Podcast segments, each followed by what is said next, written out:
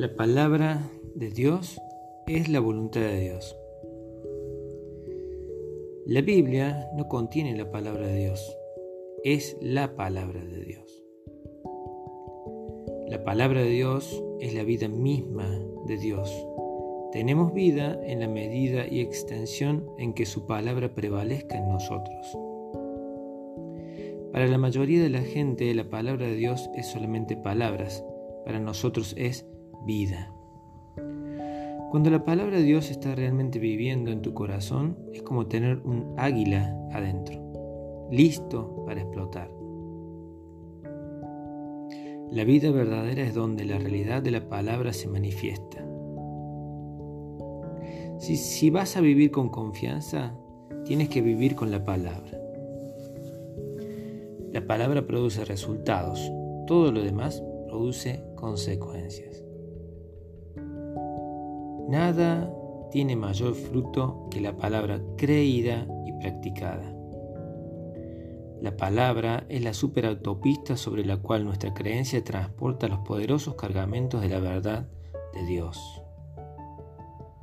Los resultados correctos provienen de la creencia correcta, de la enseñanza correcta, de la doctrina correcta, de la palabra correcta. Dios cubre cada situación de la vida por medio de su palabra, no de revelación.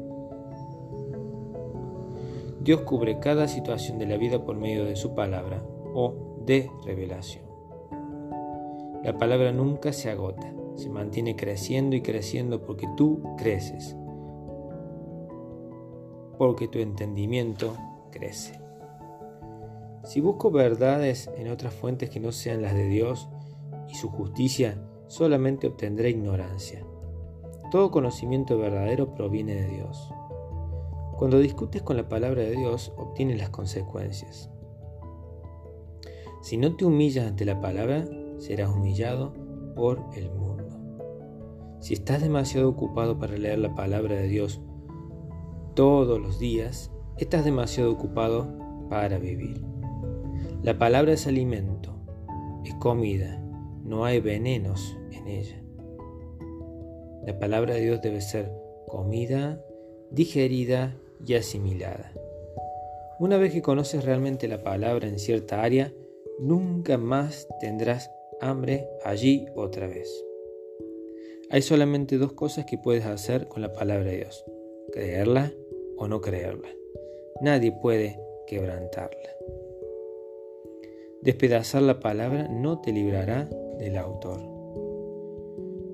Si la palabra no es lo que ella afirma ser, la palabra de verdad, entonces no tenemos revelación verdadera y nunca conoceremos realmente al Dios verdadero. La clave maestra para el entendimiento de la palabra de Dios es Jesucristo. Fuera de Cristo no hay esperanza, no hay paz, no hay serenidad. Fuera de la palabra no tenemos respuestas. La verdad de la palabra de Dios es tan sencilla. La mayoría de la gente se la pierde toda la vida, de por vida. Léela, divídela correctamente, créela y actúa de acuerdo a ella. La palabra es más segura que el suelo en el que caminamos. Este mundo algún día ya no existirá, pero la palabra de Dios vive y permanecerá para siempre. Tres cosas deben ser constantemente reconocidas. Uno, La absoluta confiabilidad de la palabra de Dios. Dos, La obra completa y terminada de Jesucristo. Tres, La realidad de nuestra relación con Dios como hijos e hijas de Él. Ningún hombre o mujer es realmente muy fuerte en sí mismo. Hombres y mujeres han de obtener su fortaleza de la palabra. Las circunstancias alteran las situaciones, pero las circunstancias nunca alterarán la palabra. Pones tu confianza en Dios poniendo tu confianza en su palabra. No puedes perder nada que valga la pena tener por creer la palabra de Dios. La palabra tiene que ser edificada tan sólidamente en nuestros corazones que lleguemos a estar tan absolutamente inamovibles en la palabra como Dios mismo lo está.